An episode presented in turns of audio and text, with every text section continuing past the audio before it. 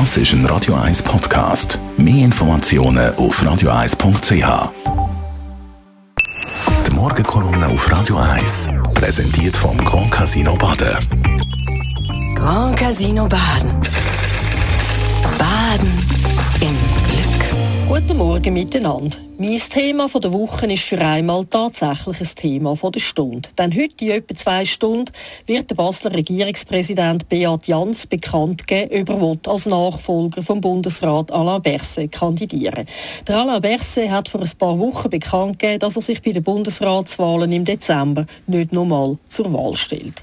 Dass der Beat Jans antritt, macht die Sache interessant und das aus verschiedenen Gründen. Aus Zürcher Sicht kann man sagen, dass sich schon wieder ein Duell zwischen einem Zürcher und einem Basler abzeichnet. Der Zürcher Ständerat Daniel Josic, der das letzte Jahr bei der Ersatzwahl von der Simonetta Sommaruga schon mal gern Bundesrat geworden wäre, wird es nämlich das Jahr noch mal versuchen. Seine Chancen, dass er von der Bundesversammlung, also allen National- und Ständeräten gewählt wird, wären eigentlich ganz gut. Der Mann hat Format und in Bern haltet man viel von ihm.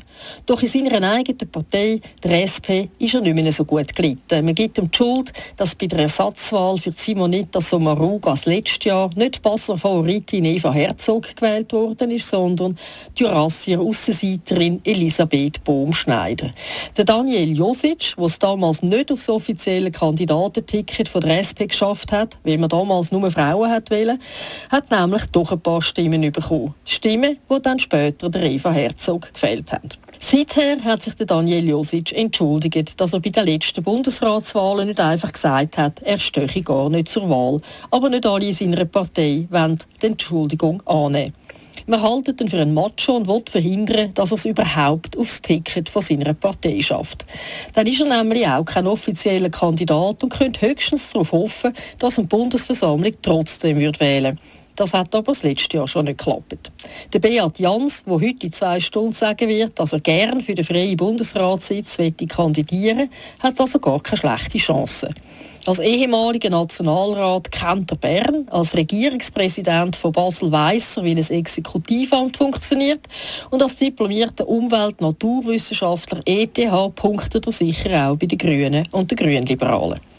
Der Beat Jans und der Daniel Josic sind aber nicht die einzigen in der SP, die Bundesrat werden der Berner Nationalrat Matthias Ebischer, ein ehemaliger Redakteur und Moderator von der Tagesschau und vom Kassensturz, hat nämlich auch schon gesagt, dass er für den Bundesrat würde kandidieren Auch vom Bündner Nationalrat John Pult nimmt man an, dass er antritt. Kein Mucks gehört haben wir bis jetzt von Pierre-Yves Maillard.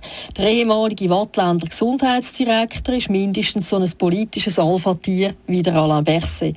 Wenn der Präsident vom Schweizerischen Gewerkschaftsbund und Wattländer Ständeratskandidat tatsächlich würde Bundesrat werden würde der Wahlkampf ziemlich aufmischen. Obwohl jetzt eigentlich Deutschschweizer dran wären.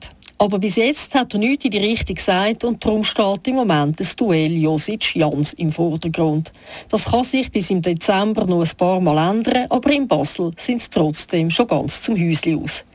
Seit der Wahl von Hans-Peter Tschudi vor über 60 Jahren ist nämlich nie mehr ein Basler oder eine Baslerin im Bundesrat gewählt worden. Darum muss man auch als Zürcherin zugeben, es wäre vielleicht wieder einmal Zeit für jemanden aus dieser Gegend. Die Morgenkolumne auf Radio 1.